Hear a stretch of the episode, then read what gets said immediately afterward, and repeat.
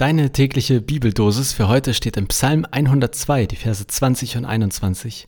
Der Herr sieht vom Himmel auf die Erde, dass er das Seufzen der Gefangenen höre und losmache die Kinder des Todes. Und aus Johannes 8, Vers 36, Wenn euch nun der Sohn frei macht, so seid ihr wirklich frei. Moin und herzlich willkommen zum, ich wollte schon fast sagen, dritten Advent, aber so weit sind wir noch nicht. 3. Dezember, dritte Folge dieser aktuellen Staffel Vitamin C, deiner täglichen Bibeldosis. Und heute geht es um Freiheit. Und das finde ich äh, spannend, aber auch schwierig zugleich. Was ich in diesen beiden Texten verstanden und gelesen habe. Im ersten, da heißt es ja, Gott sieht irgendwie vom Himmel auf die Erde und er hört das Seufzen der Gefangenen und macht die Kinder des Todes frei. Das klingt für mich nach echter Freiheit. Also, wenn ich gerade an Menschen in Iran denke, in Katar, in, ja, das sind jetzt so die beiden Länder, die bei mir oben auf sind. Ich habe ein bisschen äh, bei Amnesty International zuletzt gelesen, weil ich in, wir übertragen die Fußball-WM, da kann man sich ja drüber streiten, ob man das machen sollte, aber wir machen es und in der Halbzeit trage ich dann immer Impulse von Amnesty International vor und naja, habe mich da so ein bisschen eingelesen und das ist halt schon krass, wenn ich mir überlege, für was weltweit Menschen im Gefängnis sitzen und auch nicht jetzt irgendwie so drei Tage und dann wieder raus, sondern wirklich jahrelang zum Teil und das auch unter Folter oder einfach echt menschenverachtenden Bedingungen. Und da habe ich jetzt diesen Text gelesen und habe gedacht, ja, wenn ich im Gefängnis sitzen würde und sowas lese, dann würde ich eigentlich erwarten, dass Gott mich befreit. Das finde ich einerseits schön, weil das kann ja Mut machen, Hoffnung schenken. Das, ich finde das äh, sage ich mal, eine coole Seite, wenn der Gott der Bibel, wenn unser Gott sagt, ich befreie die Gefangenen, ich mache sie los. Aber das kann natürlich auch frustrieren, wenn es nicht passiert oder wenn man es nicht erlebt. Deswegen schwanke ich, wie ich das finden soll. Ich finde es eigentlich super schön und äh, gleichzeitig kann ich mir vorstellen, dass es auch schwierig ist, wenn es nicht passiert. Aber was ich auf jeden Fall daraus mitnehme, ich glaube, der Gott der Bibel ist auf all der Menschen, die, ich sage jetzt mal, zumindest aus nicht rechtmäßigen Gründen im Gefängnis sitzen. Ich glaube, er ist auch bei denen, die rechtmäßig im Gefängnis sitzen, nur weiß ich nicht, ob er die befreit oder ob er quasi für deren Freiheit ist. Das wäre jetzt nochmal zu diskutieren. Aber all die Menschen, die zu Unrecht oder ohne faires Verfahren oder ähm, ja, aus völlig unlauteren Gründen im Gefängnis sitzen, auf eine Art glaube ich, dass man ihnen begründet sagen kann, der Gott der Bibel ist bei euch aber ihr merkt, ich hadere schon ein bisschen damit zu sagen, er befreit euch, weil hm, weiß nicht, ob das die Erfahrung oder ob, also ob man das wirklich so sagen kann, ob das nach hinten losgeht. Und dann finde ich eigentlich noch viel spannender den zweiten Teil aus dem Neuen Testament. Da heißt es, wenn euch nun der Sohn frei macht, so seid ihr wirklich frei. Und das wirklich, das habe ich jetzt nicht so verstanden, also dass die Gefangenen wirklich frei sind, sondern dass es hier um eine innere Unfreiheit geht. Und das hat vielleicht auch deutlich mehr mit deinem Leben, mit meinem Leben zu tun, in der Hoffnung, dass keiner von euch gerade im Gefängnis sitzt.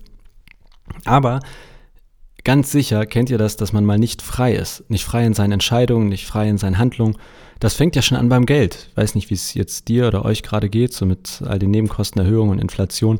Da kann das Geld ja schneller knapp werden oder knapper als sonst. Und dann ist man nicht mehr frei, wenn man merkt, also ich kann jetzt nicht mehr einkaufen, was ich eigentlich brauche. Ich rede jetzt nicht vom dritten Urlaub oder so, ne? Aber das ist ja etwas, was ein unfrei sein lassen kann. Aber auch Menschen können einen unfrei sein lassen. Das kann in der Beziehung sein, das kann der Chef sein, die Familie. Man tut Dinge, die man eigentlich nicht tun möchte, aber man fühlt sich gezwungen oder man wird sogar gezwungen.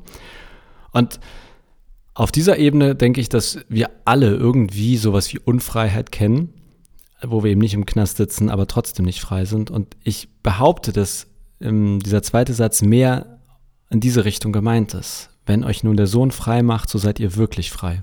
Und ich verstehe das so, dass Jesus uns von all den inneren Zwängen, all den inneren Unfreiheiten, von all dem, was uns einfach unfrei sein lässt, befreit. Das ist für mich eine Übersetzung auch vom Kreuz von Sünde und ja, dem, was wo es häufig in der Bibel heißt, Jesus ist dafür gestorben. Ich glaube, dass immer weniger Menschen, vielleicht geht es dir anders, aber immer weniger Menschen etwas damit anfangen können, wenn man sagt, du bist ein sündiger Mensch, du bist von Gott getrennt. Aber ich glaube, was wir irgendwie alle kennen, ist, dass wir uns zumindest hin und wieder unfrei fühlen. Und ich glaube, dass diese Unfreiheit uns auch von Gott trennt, dass das etwas ist, was uns von ihm, also wie so ein Graben, was zwischen uns steht. Und ich glaube, und ich kann auch sagen, ich habe für mich erlebt, dass Jesus jemand ist, der oder Gott jemand ist, der Kraft schenken kann, um gegen anzukämpfen, gegen innere Zwänge, gegen Unfreiheiten, gegen Leute, die einen irgendwie unterdrücken und dadurch unfrei sein lassen, dass Jesus dabei hilft, mit Kraft, mit Energie, frei er zu werden. Vielleicht nicht immer vollkommen frei, aber zumindest freier. Und dass das, diese Freiheit letztlich etwas ist, was uns auch hilft, wenn man zumindest das Interesse hat, Gott näher zu kommen. Weil ich glaube, dass häufig solche inneren Zwänge oder in Dinge, die uns unfrei sein lassen, uns eben auch von Gott trennen. Ohne dass wir das wollen, ohne dass wir uns das vornehmen. Aber dass es zwischen Gott und uns stehen kann. Und dass für mich Gott einer ist, der uns mindestens die Kraft schenkt, mehr Freiheit im Leben zu erlangen. Das fällt mir so leicht zu sagen auf jetzt allen Sachen, die innerlich sind oder die, mh, mm, wo man vielleicht mehr selbst in der Hand hat. Beim Gefängnis habe ich schon am Anfang der Folge gesagt, da würde ich sagen, Gott schenkt eher die Freiheit durchzuhalten, äh, die, die Kraft durchzuhalten und nicht die äh, direkte Freiheit. Aber das jetzt mal als Impuls von mir, schon wieder sechs Minuten, ihr redet hier immer zu lang, rund um Freiheit. Ich würde sagen, es gibt mindestens zwei Freiheiten, wenn wir in, der, in die Bibel schauen, nämlich jetzt so Freiheit im Sinne von, ich bin im Gefängnis und nicht frei, Freiheit im Sinne von innere Sachen. Ich glaube, dass wir alle Unfreiheit kennen. Und erstmal steht in der Bibel, Gott macht uns frei, Jesus macht uns frei. Und was machen wir damit? Was heißt das? Ich habe dir ein paar Gedanken, äh, bin ich jetzt losgeworden und bin gespannt, was du damit machst, ob du darüber weiter rumkaust, mit Leuten vielleicht diskutierst, äh, ein bisschen googelst oder in die Bibel schaust.